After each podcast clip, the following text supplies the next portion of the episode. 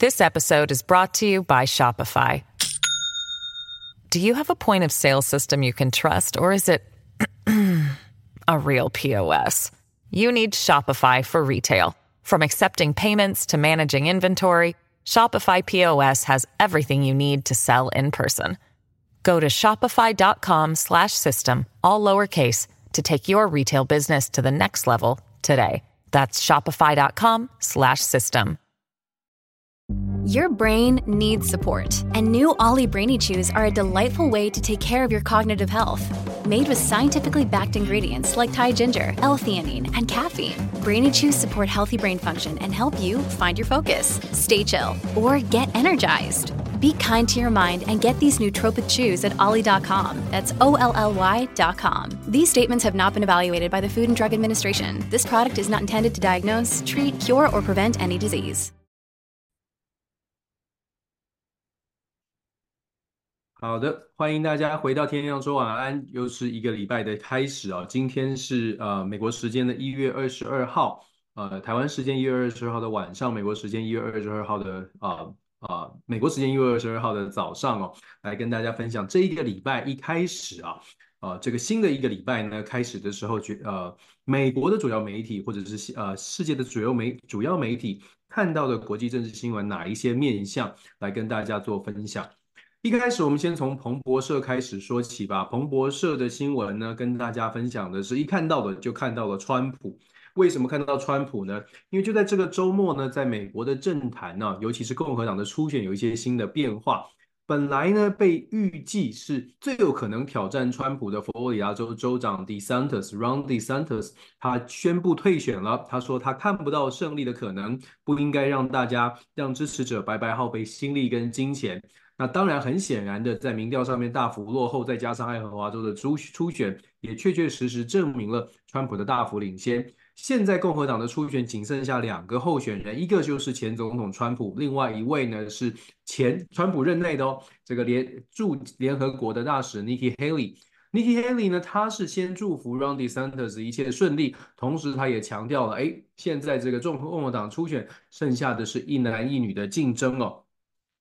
关键点在看什么呢？共和党初选现在走到了一月二十二号，第一个呃第一个初选的州爱荷华州已经结束了，是川普的大幅的胜利，这个 landslide 就是大大举的胜利哦。那第二个地方一月二十三号，也就是明美国时间的明天星期二，即将登场的是新罕布夏州的共和党的初选，当然民主党也有了，但现在啊民主党没有什么悬悬念哦。那共和党的部分呢？在新罕布夏州极为的关键，因为新罕布夏州在美国的东北角，这个州向来呢是以比较温和，虽然它是保守派，共和党选民还是保守派，但是它向来是以比较温和的这个保守派来这个著称哦。也就是说，如果 Nikki Haley 没有办法在新罕布夏州拿下胜利，或者是非常接近的这个选情没有办法，最后的结局没有办法非常的接近的话。那基本上呢，这个大势底定哦。虽然本来现在看起来就是川普大概很难挑战，那 Nikki Haley 的最后一丝希望，大概就是从新罕布夏州这个选举的结果可以看得出来。所以在彭博社的新闻呢，也在讲说 “It is all over”。这个基本上想要传递出来的讯号，或者是基本上看到的呢，是美国的共和党初选虽然才刚刚起跑，可是真的是差距很大哦。这个呃。曾经担任美国总统的川普，在在共和党内呢，他的呃得到的支持还是毫无疑问的是压倒性的支持。目前看起来，共和党的这个可能性由他出现出现的可能性非常大的。这个这这个周末呢，也有一则新闻讲的是川普，川普对于台湾谈到台湾话题哦，他在接受访问的时候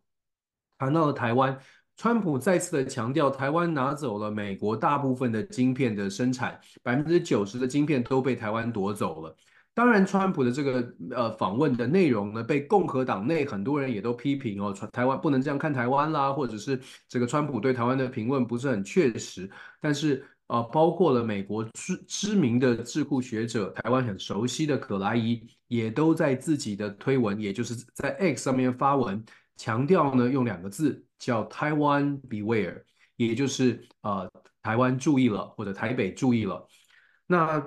呃，为什么注意呢？因为我们现在看到川普在共和党的初选基本上是遥遥领先。那川普未来如果真的在最后的大选当中出现了重返白宫的这种情况的话呢，会。对于未来的美中台三边关系，尤其是台湾如何来面对新的川普，过去的川普上台的时候，改变了整个华府对于中国的态度，也就是从比较温和的竞争角色变成了全面的抗中。可是以美国优先的川普，他随时改变风向的可能性还是挺高的。这一点呢，我们也后续要来观察哦。不过我们还是要强调哦，美国基本上在国会在整体的所谓的对中国的反感度来说还是高的。川普如果从美国利益的角度来试图改变跟中国的关系，不是不可能，但是他也会面临好几个层次的这个呃呃呃挑战吧。那我们只能说到目前为止，我所观察到的美国共和党内，不管是智库学者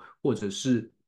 这个。比较有可能成为川普中国政策幕僚的人呢？就我所知，目前他呃对于台湾的态度，并没有因为川普的言论而有所改变，甚至会特别强调说会加强川普对于台湾的认识。那当然，我们就静观其变。不过还是要强调哦，看到川普在初选当中遥遥领先的讯息，事实上整个世界也可能都要稍微的留意一下未来的不确定性。或许会因为川普再次入主白宫而出现巨大的变化，这个不是只是台湾的问题，这个是全世界 民主国家，坦白说都要特别严阵以待的问题。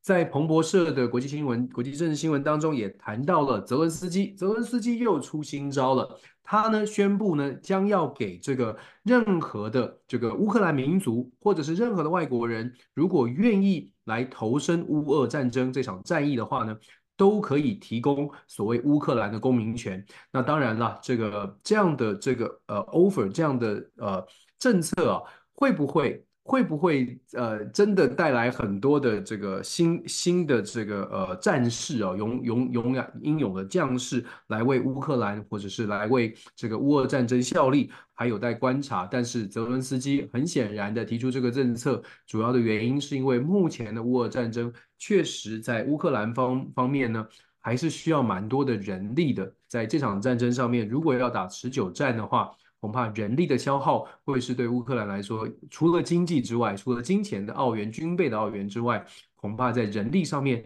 也会需要一点帮助哦。毕竟人口是有限的，更何况现在的乌克兰四分之一的人口是流离失所跟离开，哇，还有很大一部分比例是离开家园的。这是泽伦斯基的这个。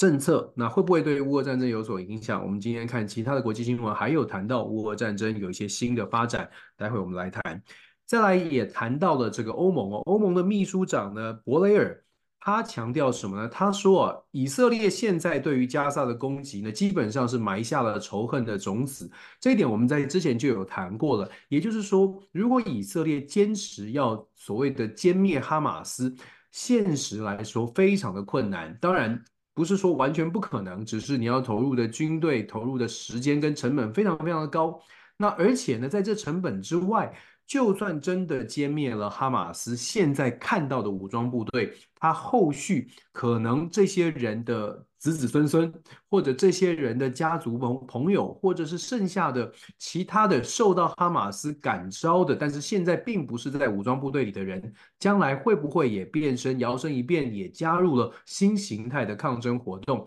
所以欧盟的秘书长提出提醒，这不是第一次，欧盟国家的这个政治人物提出警告。对于以色列目前在加萨走廊的这种战争呢，事实上为什么要积极的呼吁停火，并且找出和平的这个对话之道？原因就是因为这是好几个这样的战争，恐怕会是好几个世代的仇恨，怎么来解决？或者是未来对于中东地区整个不稳定性带来的冲击，这些都是欧盟国家现在很担心的。不过现在看起来。还是非常的坚定，也就是以色列的政府，纳坦雅胡政府还是非常的坚决。待会我们也来谈，这个周末纳坦雅胡拒绝了和谈的这个要求哦，这都是呃这个礼拜一开始都已经进入到国际政治讨论的这个范围当中的。另外呢，在彭博社也报道了美两名美国的海军海豹部队的特战队员哦，本来是列为失踪，现在是正式的宣告推论死亡。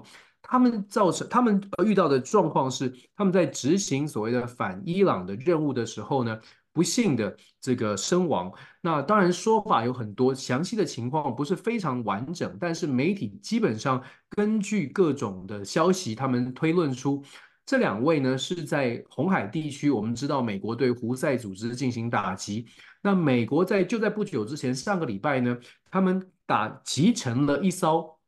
应该是。伊朗打算要提供军备物资的这个船，要到这个也门给这个胡塞组织的这个船呢，在红海被击沉。那在被击沉之后呢，美国派出海豹特遣队，打算在这一艘已经被打到不能动的船呢上面，呃，去检视这个已经被打的船。在登船的过程当中，因为海浪太大哦，被海浪冲击，你知道，在登船，他可能用这个绳梯什么的，在不幸呢，这个被海浪击落，这两名海豹特遣队员落海之后就失踪了。那目前跟经过十天的搜救，现在美国军方是推论死推定死亡了。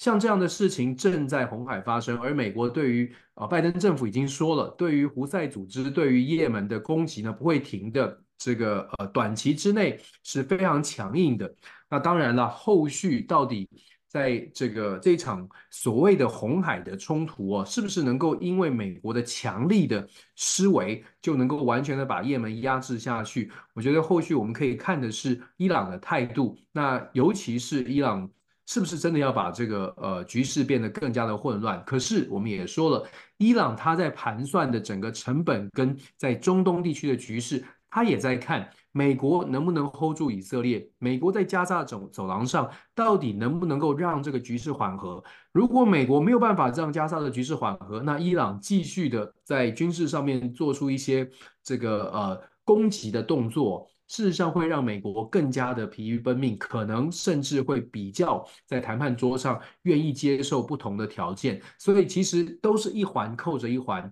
如果一个问题没有解决，那么旁边的伺伺机而动的这个，从美方观点，这呃可能是呃比较让人烦心的这些国家，像是伊朗这些国家，哎，那他们的动作就会更加的造成更带来更大的挑战。所以我们说一环接一环，一件事情如果没有处理好，接下来呃后续的连锁反应蛮大的。那当然我们也在强再次的强调，现在哦所谓的这个。各国的影响力可以在现在看得非常的清楚，跟以前真的不一样。如果真的国家某一个国家有超强的、超强大的影响力，那么今天的国际局势恐怕不会是这么的混乱。看到现在的国际政治新闻这么混乱的消息，其实我们真的已经非常清楚的了解，应该可以非常清楚的了解现在的国际组织或者是国际政治体系当中。没不用大家不用特别去期待有一个非常强大的国家可以真的护住哪一个盟友，大家都呃可能自顾不暇哦。再来，我们看到的是欧盟哦，欧盟升级经济安全，并且封锁中国的关键技术。我们看到欧盟提议或者欧盟打算要继续针对中国的这个崛起，或者是中国的所不管是在科技产业上面做出一些防堵的动作。那当然，这个提议呢，接下来要如何的落实，也是可以观察的，观察的这个重点哦。欧盟国家一方面在跟中国保持非常的谨慎的来面对中国，可是欧盟的非非常多国家跟中国之间的所谓的经济往来，并没有因为啊、要提升这种安全的警告而就说哎，我们就中中从此啊、不再跟中国往来。所以当我们尤其在台湾看到这些消息，呃。如果真的你就是抱持着，哎呀，全世界都在反中抗中，而忽略了其实每一个国家在他们所谓的反中抗中的新闻背后，都有更务实的。好，在这样的限制之下，怎么样让现在仍然仍然跟中国有市场有经贸往来的企业可以继续的继续的经营，而不至于完全的好像截断了关系，造成自己太大的损失。各个国家都有表面上面的表面功夫，跟实际上的务实作为，所以在台湾哦，或者是在很多的朋友在看待这些国际新闻的时候，我们都一直在都一直希望在中间观点可以告告诉大家，不是你喜不喜欢，而是现实上你到底能不能够做到。当你自己现实上没有办法扪心自问，现实上能不能够脱钩，能不能够呃完全切断往来？可是，在理想上面，跟大家讲说啊，我们朝那个目标来迈进，甚至让很多人在不明不明就里，这个讲到这个不明觉厉，这个很好笑。这个反正在不明就里的情况之下呢，就跟着政治意识形态来走，其实非常的危险。这也是为什么大家要看清楚国际新闻哦。再来，彭博社，我们彭博社说多一点，因为接下来很多都是有重复的消息。彭博社的新闻当中有讲到英国，英国的苏纳克呢有有说啊，特别去力挺 Jeremy Jeremy Hunt，Jeremy Hunt 是他的财政大臣，在特拉斯做首相的首相的期间，他就已经被任命，而且还稳住了英国的经济。那这个苏纳克为什么会去力挺呢？是因为很多人传言苏纳克即将要把这个 Jeremy Hunt 换掉。换上他自己的亲信，更亲近的，也是一位女性的这个国会议员，叫做库提尼奥。为什么会这样做呢？是因为他们认为说，哎，苏纳克一直都想要推动减税，在二零二五年可能重新必须要进行大选之前，赶快的推出一些更让民众有感的措施，包括了减税。大家知道吗？减税，人民可能会觉得，哎，蛮高兴的。尤其是保守党、保守阵营，其实长期以来就是强调，哎，呃，财务自主。让人民的政府最好少收一点钱，让人民有更多的钱在口袋里。所以苏纳克如果想要推动减税、减税，那 Jeremy Hunt 他如果这个呃不是这么支持的话，就有传言说苏苏纳克会用自己的人让这个推动减税更方便一些。不过现在啊，为了保守阵营党内的团结。短期之内呢，这应该不至于轻易的去做变动，毕竟保守阵营现在的民调就已经很低了。那现在苏纳克呢是公开的强调说，不会不会，我们现在这个 Jeremy Hunt 呢还会继续是，还会是继续是我们的财政部长哦。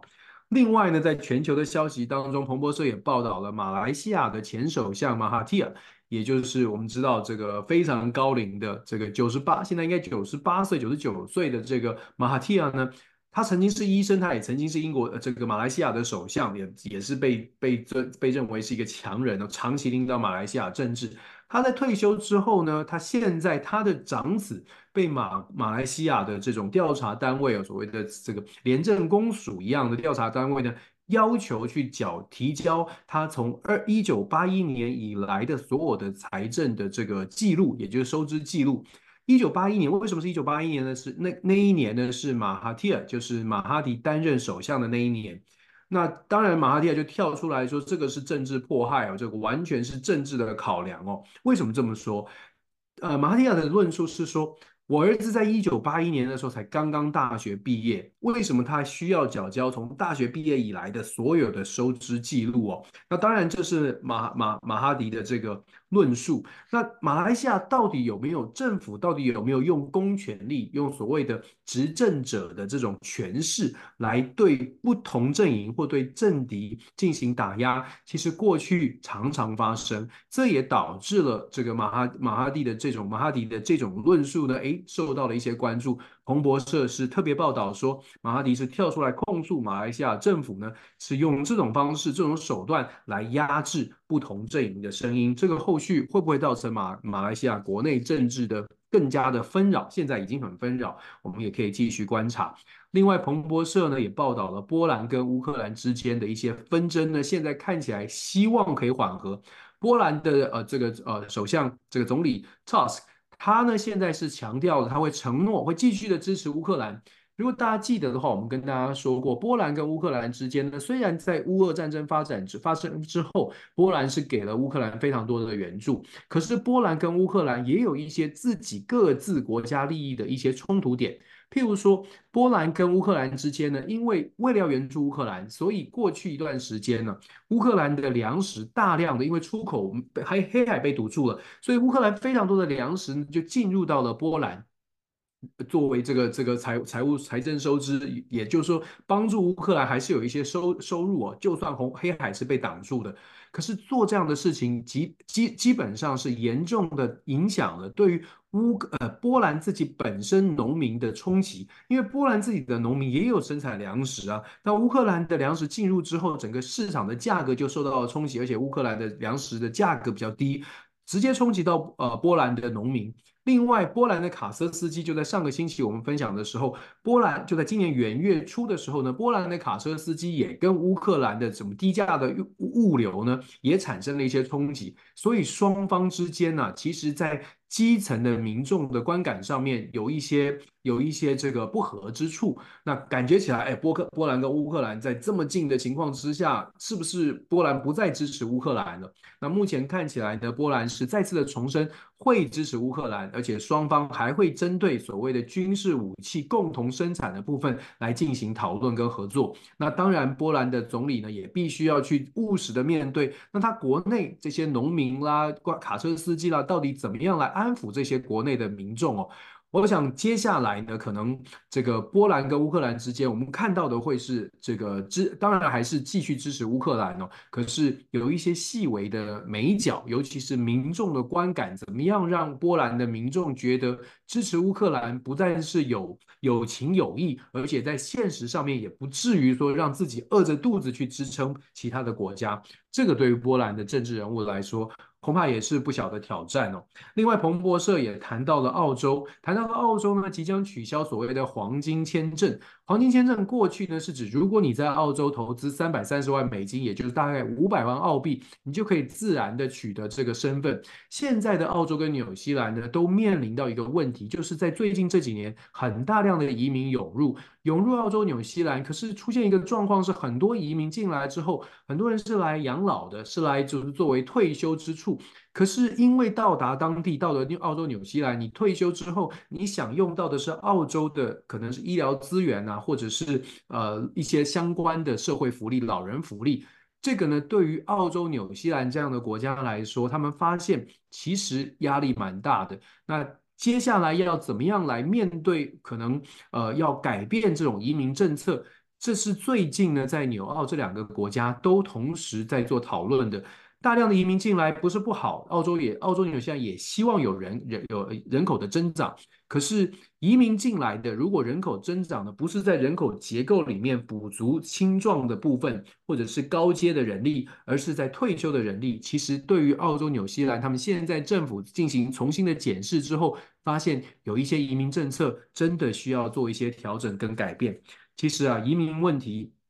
各国呢，欧洲国家、纽西、纽澳或者是美国、北美地区都遇到了不同类型的移民问题，这后续我们可以好好来深来讨论哦。可是移民的问题啊，嗯，表面上看起来呢，人口变多了，好像就有人口红利。可是如果再仔细去看，所谓的人口红利，还真的跟人口带这个移民带来的。经验啦、条件啦、整体的平均年龄啦，其实是有关系的。也就是说，人口红利不仅仅只是数字的增长，它必须是内涵，真的能够 match 到当地社会的需求。这一点呢、我觉得从国际新闻当中，其实可以有的时候我们在看国际新闻，重点是看完表面上的这个事件之后，深入的去了解说为为什么这种事情会发生，然后更进一步的去剖析。哦，原来像这样的问题在这个国家会发生，然后我们再来反思。那在台湾或者是在亚洲的其他地方，会不会有同样的事情发生，或者是同样的事情发生在这边？我们要用什么样的态度来面对哦？他山之石可以攻错，未雨绸缪，有的时候是看国际新闻好玩的地方。再来，我们看华邮。This episode is brought to you by Shopify. Do you have a point of sale system you can trust, or is it a real POS? You need Shopify for retail. From accepting payments to managing inventory, Shopify POS has everything you need to sell in person. Go to shopify.com/system all lowercase to take your retail business to the next level today. That's shopify.com/system. 请大家见谅哦，就是说我们在分享国际新闻的时候，有的时候呢会讲的稍微长一些，不仅仅是谈一谈这个表面上面的消息。那这是 Dennis 全球政治笔记呢，在我们的天亮说晚安喜欢的这个模式，有很多朋友给我们不同的这个建言跟指教，我们慢慢的，我我都 Dennis 都会试着去试着去做一些调整。不过还是也请大家呢，这个这个呃。呃，了解我们在准备的时候有一些想法，其实有一些这个呃准备上面呃确实有困难，没有办法满足所有人的需求，所以请大家见谅。在一边听的同时呢，也听听 Dennis 说说说说我们的心情。继续，我们谈谈今天的华邮说些什么事情啊？今天的华邮其实在这个这个所谓的以色列跟加萨走廊的新新闻上面呢，我们刚刚在彭博社没有特别去讲。其实，在这个周末呢，哈马斯对于以色列提出了新的所谓的和谈的计划。基本上，哈马斯所谈出来的计划就是希望说，哎，双方可以休兵了。哈马斯打算把一百多个剩下一百多个人质呢还回交还给以色列。另外，他们要求的是什么呢？他们要求希望加萨走廊可以由哈马斯继续来管管理哦。那也希望可以推向所谓的巴勒斯坦建国。这些要求呢，纳坦雅胡的政府，纳坦雅胡是断然的拒绝。断然的拒绝原因很简单，因为首先他对哈马斯是不信任的，而且以色列政府很早就已经说了，他们是绝对不可能在以色列政府之前提出的要求当中就已经说了，他们绝对不可能未来继续让。加萨走廊由哈马斯或者是哈马斯相关的组织来控制，也就是说，如果哈马斯提出来的条件就是没有放弃由哈马斯来主导这个加萨走廊的话，以色列基本上不会同意这样的一个休兵。但是从外国的角度来看呢？纳坦雅胡拒绝了这样的和谈和谈的要求，可是从外部就是外国的角度来看呢，可能就会觉得，就像我们刚刚说的，欧盟的秘书长会说，继续不不和谈，继续不休兵，对于未来的两国之间、两地之间呢，造成的这种伤痕，恐怕是这种仇恨，恐怕是会好几个世代的。但是基本上我们现在看到的是，纳塔雅胡呃是说了不接受，不接受这种和谈的条件。看来攻击还会继续，战火还会再延续一阵子。在华邮也特别报道了穆迪哦，讲到了印度的总理，印度的总理呢，穆迪在印度呢推动了要盖一个新的大的这个大的印度庙的寺，印度教的寺庙。这印度教的寺庙呢，基本上就凸显了，或者是呈现了穆迪现在在执政了多年之后呢，他现在要更进一步的将印度教能够发扬光大。相对来说，印度教跟他在他所选定要盖印度教这个神庙的这个大的庙的这个地址呢，过去是清真蛮大的一个清真寺哦。印度教跟回教之间的冲突，在印度其实并不是小事，也不是一天两天的事情。但是在穆迪的执政执政之下呢，看起来印度教，我就是传统的印度宗教，在印度的声势是越来越大。那当然，对于其他宗教的，不管是威胁，甚至是实际上感受到压迫也罢，确确实实，现在在印度呢，这种冲突，呃，因为穆迪的立场跟穆迪的态度看起来越来越强势，而慢慢的浮上台面。接下来，印度会不会出现更多的宗教冲突？内部的冲突会不会越演越烈？这当然是，呃，这不是考验穆迪的智慧，这是考验整个印度整个印印度的社会哦，它它是不是在啊、呃、穆迪的带领之下有做出一些变化？我觉得短期之内我们会看到，恐怕嗯会有蛮多的争议哦。虽然穆迪很强势，呃，在这过去这几年，印度在穆迪的带领之下，看起来这个呃呃这个。追随者追随穆迪的人是比较多，没有错。但是，嗯，反对者其实也不少。所以，现在印度的状况呢，看起来内部有一些冲突，呃，隐隐约约的。在这样的一个氛氛围之下，我觉得，呃，我们个人的判断呢，是认为印度可能会有一些冲突即将即将引爆。虽然不喜欢听到冲突，但是看起来这种纷争不是强势作为就可以压制的。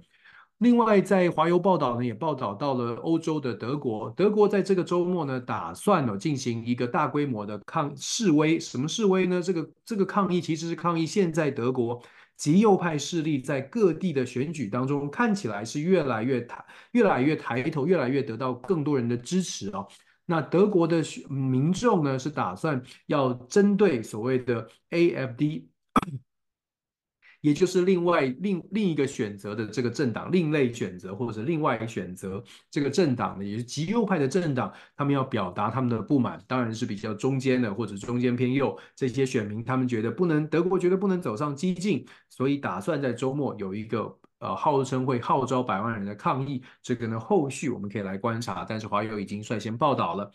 另外呢，在华油也有一些可爱的消息，除了刚刚比较严肃的话题之外呢，华油有一个消息蛮可爱的，跟大家分享，比较轻松哦。他说，科学家研究呢，为什么狗狗会喜欢摇它的尾巴哦？那科学家的研究证实，狗摇尾巴呢，是因为狗呢，在这个跟人的互动当中，他们发现了摇尾巴的频率呢，会增加主人对它的好感，也增加主人对他们的这个宠溺。也就是说呢，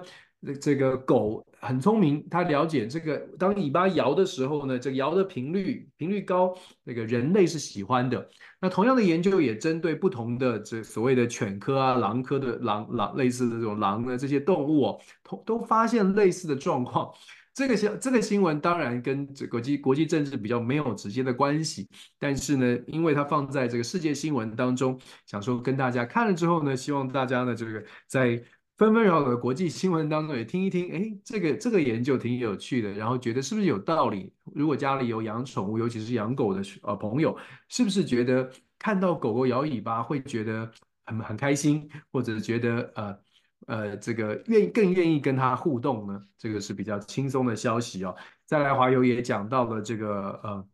纳坦雅湖，从纳坦雅湖的眼中，他们有一些评论，他们说从纳坦雅湖的眼中呢，是如何来看 From the river to the sea，From the river to the sea 呢，是指从约旦河到地中海这一段这一段区间哦。其实美国或者是西方国家呢，在加萨走廊这个战争爆发之后，尤其在越情况越演越烈的这一段时间呢，不断的去呼吁说，以色列的政府必须要重新思考，如果要长久的和平，是不是愿意去接受所谓的两国两国关系或者两国论，也就是以色列跟巴勒斯坦同共荣共存这样的一个说法。那纳塔雅胡政府看起来不愿意做，原因是因为 from from the river to the sea 这个是比较支持巴勒斯坦的组织，他们提出来一个标语，他们说从约旦河到地中海，他们希望巴勒斯坦人也有办法能够建立属于自己的地方。可是，在以色列人的眼中，尤其在纳塔雅胡或者更激进派的这个以色列人的眼中呢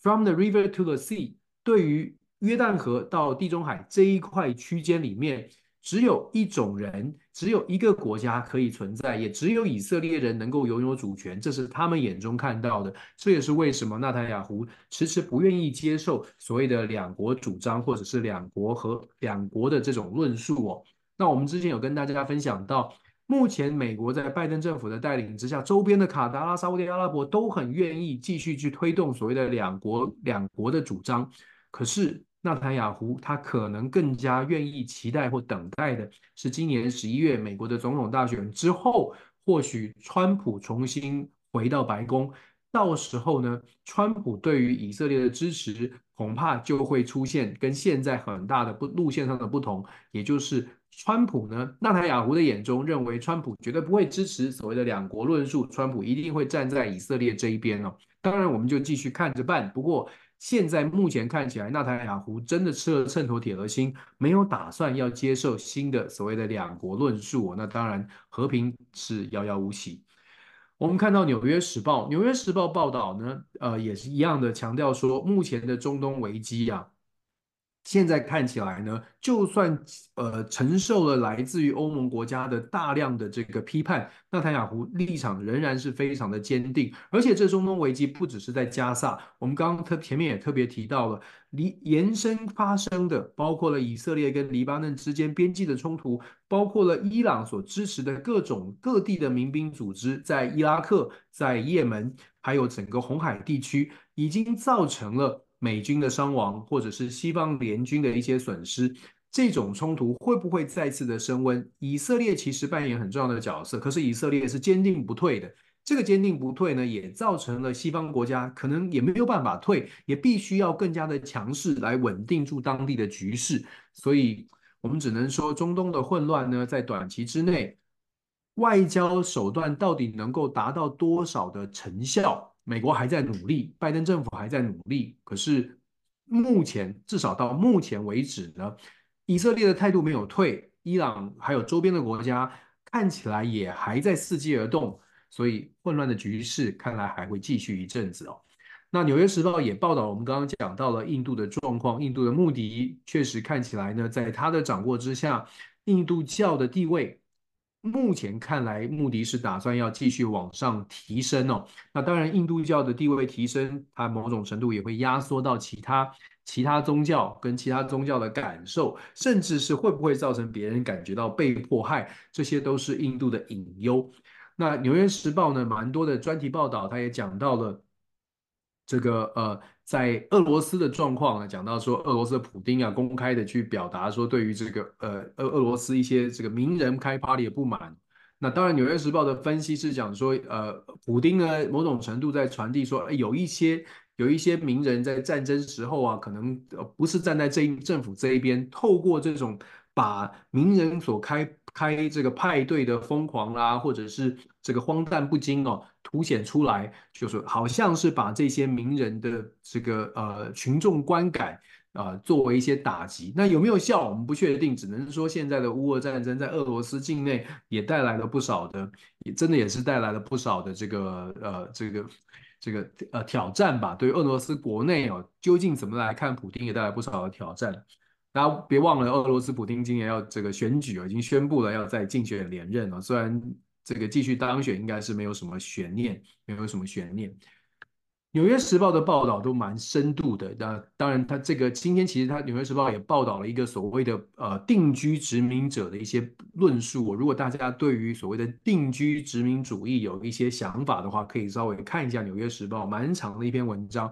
简单来说啦，《纽约时报》讲的这个定居殖民者呢，我不确定他丢到哪里去了。不过稍早之前有一篇文章讲定居殖民主义，其实他讲的呢是。是指说，现在的以色列跟加沙之间的冲突，他在用理论上面来告诉大家说，哦，现在在这边有一个论述，就是说，到底谁是定居者，谁是殖民主义者？有些人认为呢，以色列后来的这些犹太人，就是后来才搬进约旦河、搬进这些这个屯垦区的人是后来者。后来者把原来的巴勒斯坦人赶走了，他们变成了定居者，而且还有把殖的带定居，不但定居，而且还殖民在当地，然后呢就把当地呢收为自己，占为己有。那呃，所以《纽约时报》有一个定居殖民者的一个完整的论述哦，蛮有趣的，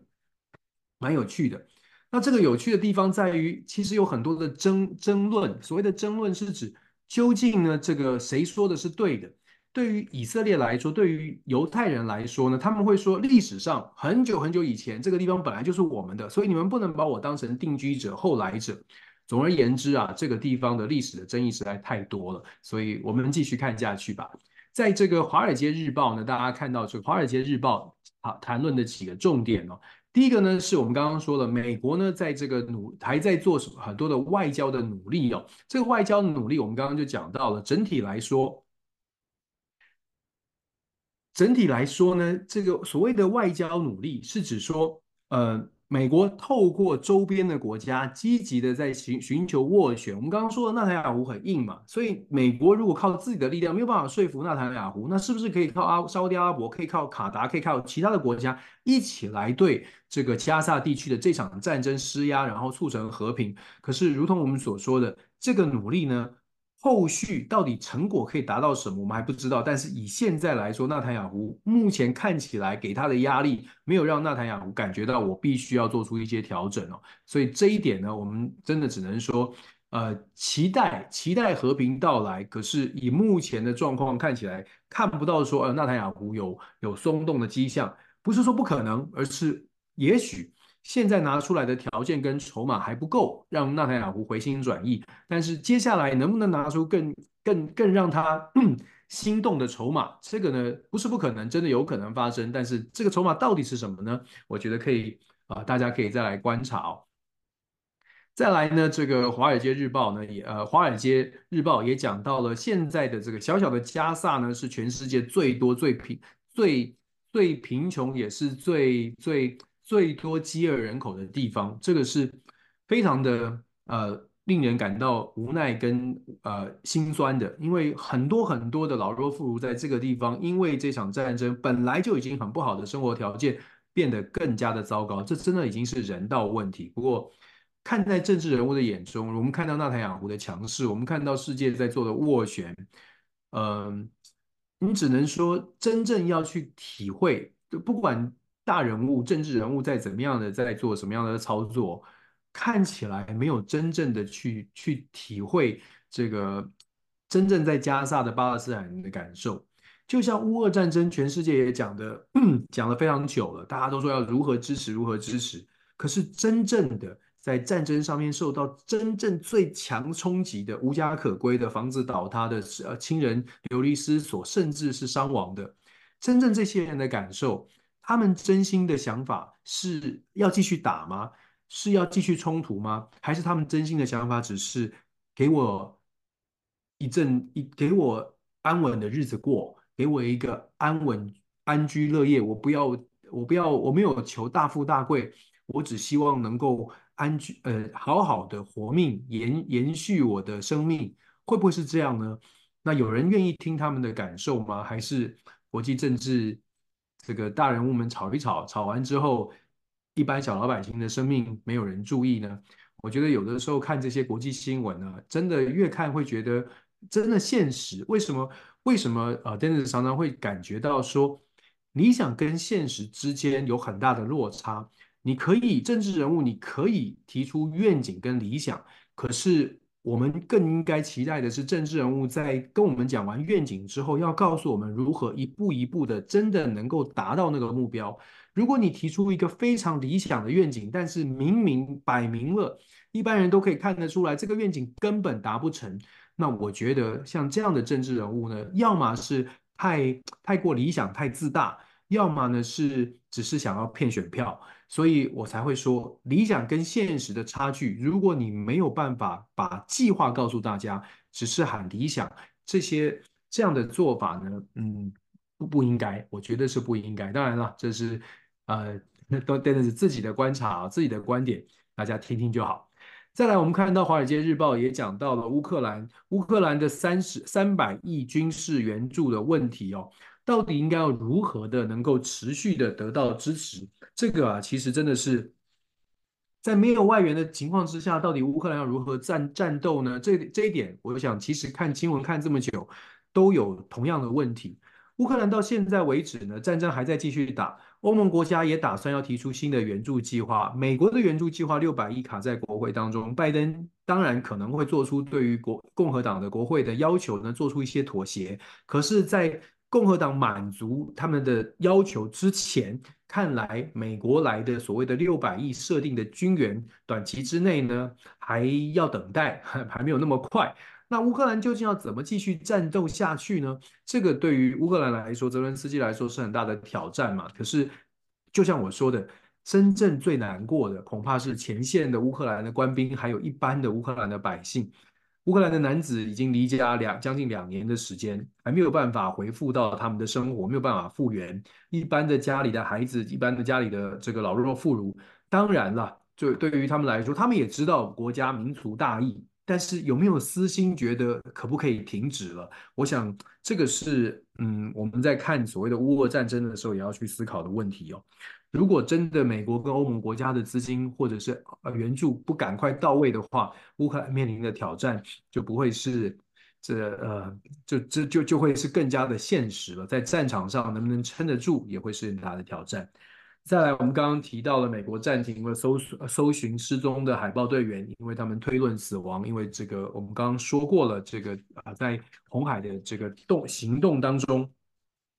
在呃红海行动当中失踪的这两位呢，已经确定推断死亡了。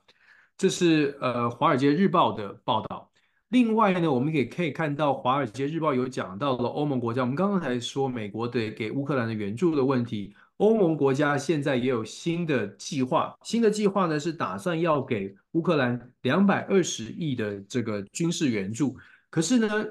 有《华华尔街日报》这个独家消息是指这个欧盟国家打算要。提出两百二十亿，但是这两百二十亿是分四年，目前的计划呢是打算分四年，分四年给两百二十亿美金。这个意思是什么？这个意思是乌乌基本上欧盟国家觉得这场战争看来还要打得更持久、更长久一些。那更持久，持久到四年吗？如果如果如果乌俄战争继续再打，而且要打四年之久啊，呃，那我们只能说。全球的经济局势或者全球的政治政治的这个互动的情况呢，接下来看来欧盟国家并不乐观，也就是看起来要见到曙光，要感觉回到回归到理性讨论正常的这个状况，欧盟国家并没有抱太大的期望。如果你都已经设定这场战争还会再打个好几年，那我们只能说世界的不平静还会继续，国际政治当中更现实的那一面会会展露更清晰。也就所谓的更现实的那一面，就是我的国家在现在可以抢下什么，可以拿到什么，会很直接的就抢，很直接的就拿。不会再考虑说，呃，不会完全的考虑说啊，那长远来说，跟其他的国家的互动会有会有什么样的变化？这个就是，呃，这个世界政治的赛局思维会做改变。如果你已经预期到这场战争不，这场战争不会很快的停歇，世界不会很快的恢复和平，你在玩这场国际政治的游戏的时候，各国的操盘手或许。更理智的操盘手，或许就会更在乎的是我的国家利益是不是马上，是不是马上可以获得获得呃我们国家所需要的。当然，这要考验考验政治人物的智慧啦。有呃，伦敦的财经时报很快的带大家看它的头条呢，政治新闻的头条，它放的是什么？它放的是 DeSantis drop out of White House race and endorse Trump，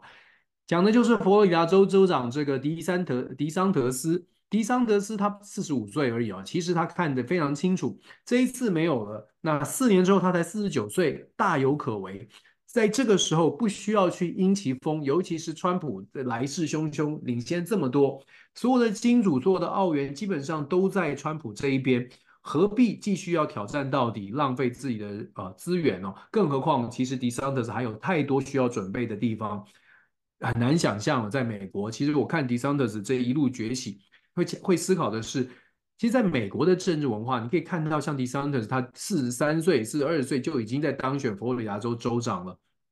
可是，在亚洲的政治当中，四十几岁你怎么可能？尤其是像是在台湾呢？你说要走到这么高的位置，非常困难的，非常困难。那不过现在看起来呢，DeSantis 是这个。呃，识时务哦，识时务者为俊杰。他决定要退出这场大选，而且把目标放在未来。现在呢，他不只是退出，他还公开的支持川普，强调呢，绝对这个共和党绝对不能走向这个 Nikki Haley 的路线。总而言之，DeSantis 这一步啊，已经基本上奠定了他在这个如果说川普呃呃顺利当选，我们说如果川普顺利当选，DeSantis 在未来的川普政府。可能都会有不错的发展哦。未来未来的这个共和党，它还有一席之地。大概在这一次选后，呃，虽然有一些检讨跟改进的地方，但是四十五岁的他，后续基本上到目前为止还是看好的。那这是伦敦这个财经财经时报讲的分享的这个头头条。那当然了，这个财经时报也有讲到德国的极右翼的这个领导人哦，就讲到讲说这个呃英国脱欧。是德国的典范，这其实也呼应到我们刚刚报道的，德国有蛮多人开始担心极右派的崛起会造成德国非常呃走向非常错误的方向，所以在周末的时候可能会有大规模的这个抗议，呃大规模的游行呢，来表达不希望德国走向极右派的路线这样的一个示威活动。我们继续看下去，呃，很快的我们来看一下日经日经的新闻，日经新闻呢。看一看现在的状况。我们说上个礼拜讲到说，伊朗跟这个巴基斯坦有互相的攻击，边界有很多的争议。上礼拜我们跟大家讲的时候，就讲到了伊朗的政府跟巴基斯坦政府其实并不想要把这样的纷争拉到所谓的政府层级。边界的争议呢，互相针对边界的可能所谓的激进派的武装分子进行一些攻击。他想要传递的，并不是要传递给对方，也就是伊朗并不是要威吓，真正威吓的目标不是巴基斯坦。巴基斯坦也知道伊朗的目标并不是剑指自己，伊朗的传递的讯号其实是针对现在的美国，尤其是针对西方国家。伊朗所要展现的是，如果你在红海，你在所谓的武装分子，伊朗所支持的武装分子，美国给予打击，因为这个要为了要支持以色列，所以打打击了伊朗支持的相关单位。那么伊朗也要传递给美国一个比较强的讯号是。如果你强烈的来压制伊朗，那伊朗所带来的，呃，所表现出来的采采取的一些军事行动，也许不能让美国或西方国家觉得，哎呀，好像失败了。可是至少会让你觉得很 annoying，英文叫 annoying，就是觉得很困扰、很烦。美国也必须要分心去处理。所以，我们说伊朗跟巴基斯坦这两个国家，他们的政府官员，伊朗的外长呢，拜访巴基斯坦，想要把这个呃纷争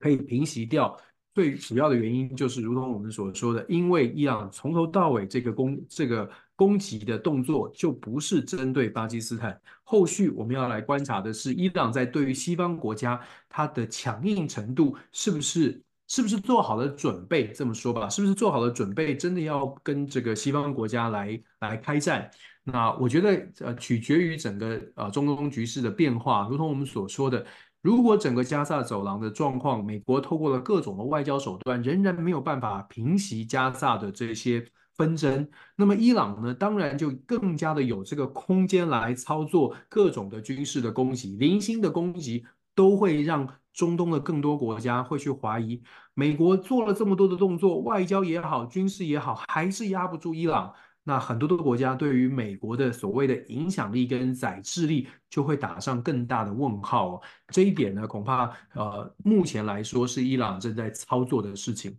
正在操作的部分。那日经呢也报道了台湾的私部门呢对日本地震灾民捐款超过一千七百万美元，这个呢呃是。台北呢，单独提供了四十万五千美元的官方救灾基金，这个是日经有特别报道了。基本上，这个日本也是感谢台湾的援助哦，某种程度台日的关系啊，尤其是在民间，呃，确实是蛮友好的。再来也讲到了这个呃，印度的莫迪要建神庙的事情，然后谈到了这个菲律宾。菲律宾跟中国之间的这个争议争议哦，尤其是菲律宾的小马可仕总统更正式的说啊，欢支持这个呃，恭喜台湾总统赖清德当选的这个消息呢，引发在上个礼拜引发了一些争议。那当然，中菲之间有其他的管道，现在看起来呢，中国北京当局有强烈的抗议，然后外菲律宾外交部也正式的出来发了一个官方的声明，强调说小马克思总统的说法呢，他是他的个人的语言，那。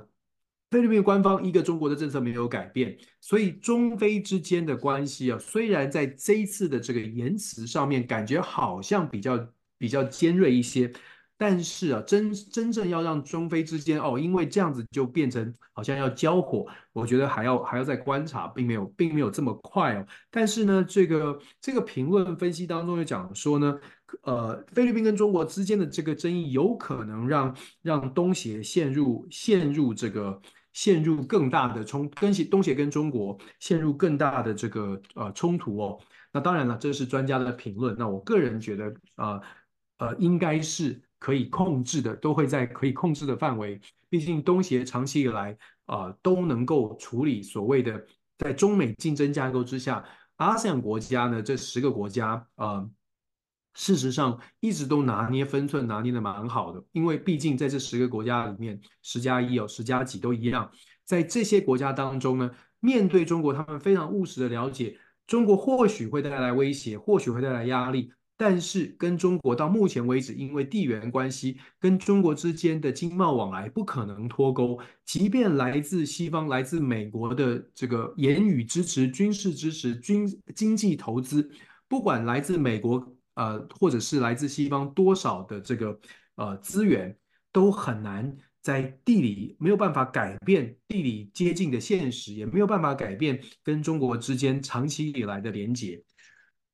如果未来真的要全面的来跟中国进行对抗，呃，我们不能说完全没有这个可能，只能说以现在的现实来说，东协的所有国家考量到自己国家目前的实力哦。要做到完全跟西方站在一起，而跟中国脱钩，嗯，我觉得在现实上面比较困难。不论国际新闻如何的来强调说这些东协国家跟中国有各种的言辞的交锋，我们都说要看清楚外交辞令，甚至是外交交锋背后背后他们的动机跟背后的目的。有的时候外交战场上面说得很凶，可是关起门来呢，会马上强调说我们这是外交上面的作作为，但是实际上还是该谈的要谈，甚至外交上面有时候很凶，目的是为了关上门之后呢，可以得到更多的谈判筹码。这些就是我们要抽丝剥茧去了解的部分。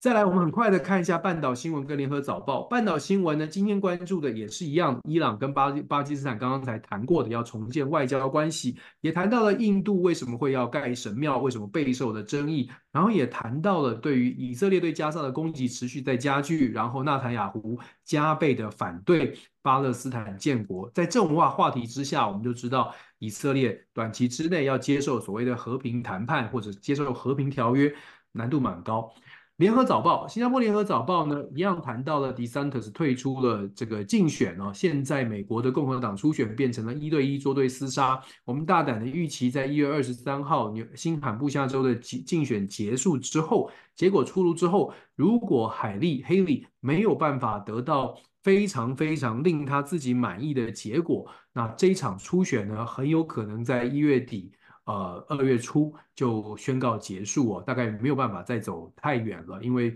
目前看起来，川普跟海莉之间的差距，除了新罕布夏州有比较接近的民调之外，其他在各州呢，都相对呈现的是蛮明显的这个落差，就说领先的幅度都蛮大的，所以这一场共和党初选可能很快要落幕。相对来说，民主党的初选呢比较有趣，拜登总统虽然是现任者。可是，Dean Phillips 也来自明尼苏达州的民主党的年轻议员，目前看起来是打算要挑战，甚至传出来，如果民主党的初选他没有办法走制度的话，他可以不挂任何的党籍来参选。这当然对于拜登而言不会是一个好事哦。想想看，如果在关键的选区，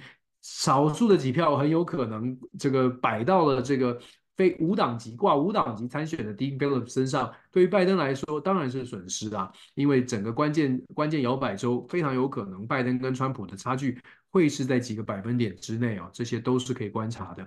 再来，在联联合早报呢也讲到了，白宫顾问认为呢，要遏制胡塞的武装需要时间，这一点我们在之前有跟大家分享过，胡塞的武装部队二零二一年。拜登总统上任之后，把他们从指定的呃这个恐怖分子的名单移除，其实给了胡塞武装单位、武装部队有了喘息的机会。这其实某种程度，现在回顾呢，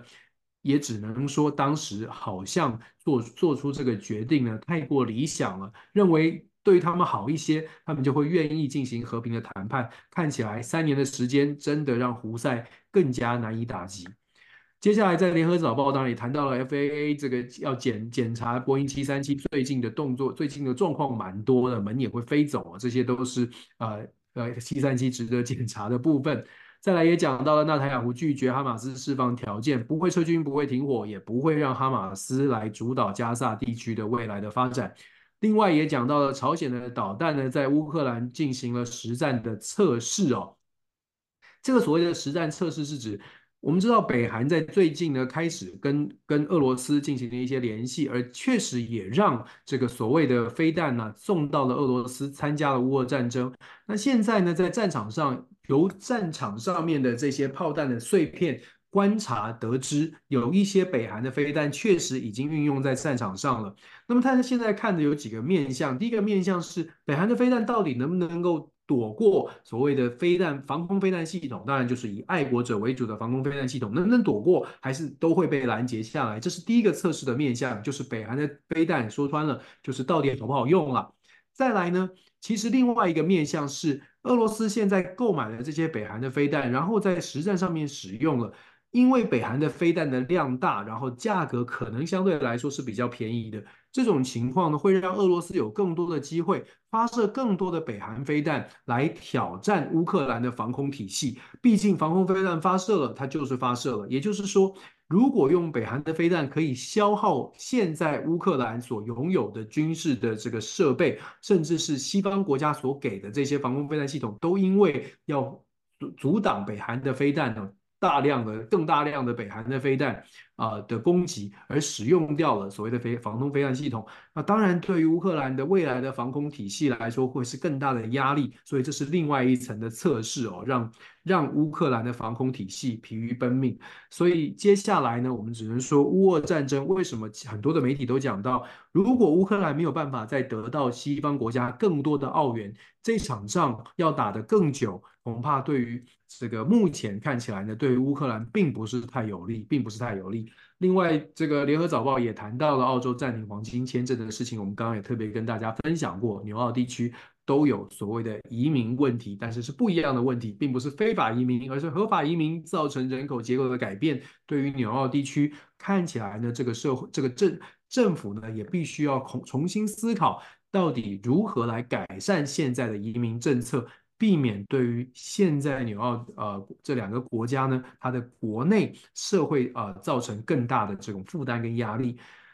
这是今天早上跟大家分享的国际新闻的一个统整。我们其实看各国的媒体，你会发发现有一些消息呢是啊啊、呃呃、放诸四海都会报道的，也就是说都是一些关键的新闻，值得大家看一看。那有些小的地方呢，今天穿插了讲的这个狗摇尾巴的消息，我觉得蛮有趣的，也跟大家做一个分享。但是啊、今天一月二十二号，这是一个星期的开始。啊、呃，有一些朋友呢，有特别讲到说，这个时间有点晚，尤其我们开直播的时间有点晚哦。那当然，我们说我们所有的分享呢，都会有 podcast，有一些朋友用 podcast 的方式来听。每天早上，美国时间每天早上所看到的国际新闻，其实都是在台湾的这个晚上半夜发生。那当然，每天早上呢，如果朋友晚上没有办法啊、配合的话，其实，在隔天早上起来上班的途中，如果把它放出来听呢，其实也会呃时效性上来来说，其实也是也是符合时效的。因为台湾的新闻、台湾的媒体基本上在报道的消息就差不多是一样，早上的时间分享的是隔天晚间的新闻，隔隔天晚台湾时间隔天晚上呃前一天晚上所呃出现的国际新闻。换句话说，如果大家晚上跟着我们一起看的话，跟着我们一起来听，一起来讨论这个国际新闻，那是第一手的消息。可是隔天早上起来呢，在上班的路上听一听国际新闻的分享，也绝对不会晚哦。大家 这个自己来做一些推销啊，其实还还是蛮值得听的。希望大家继续 follow Dance 全球政治笔记。天亮说晚安的节目呢，会希望一个礼拜跟大家分享两次的国际新闻，来跟大家看一看这个世界到底看见了什么，或者是没看见什么。谢谢大家的关注，感谢，这是今天的录音，也是谢谢谢谢大家的支持，感谢，谢谢谢谢。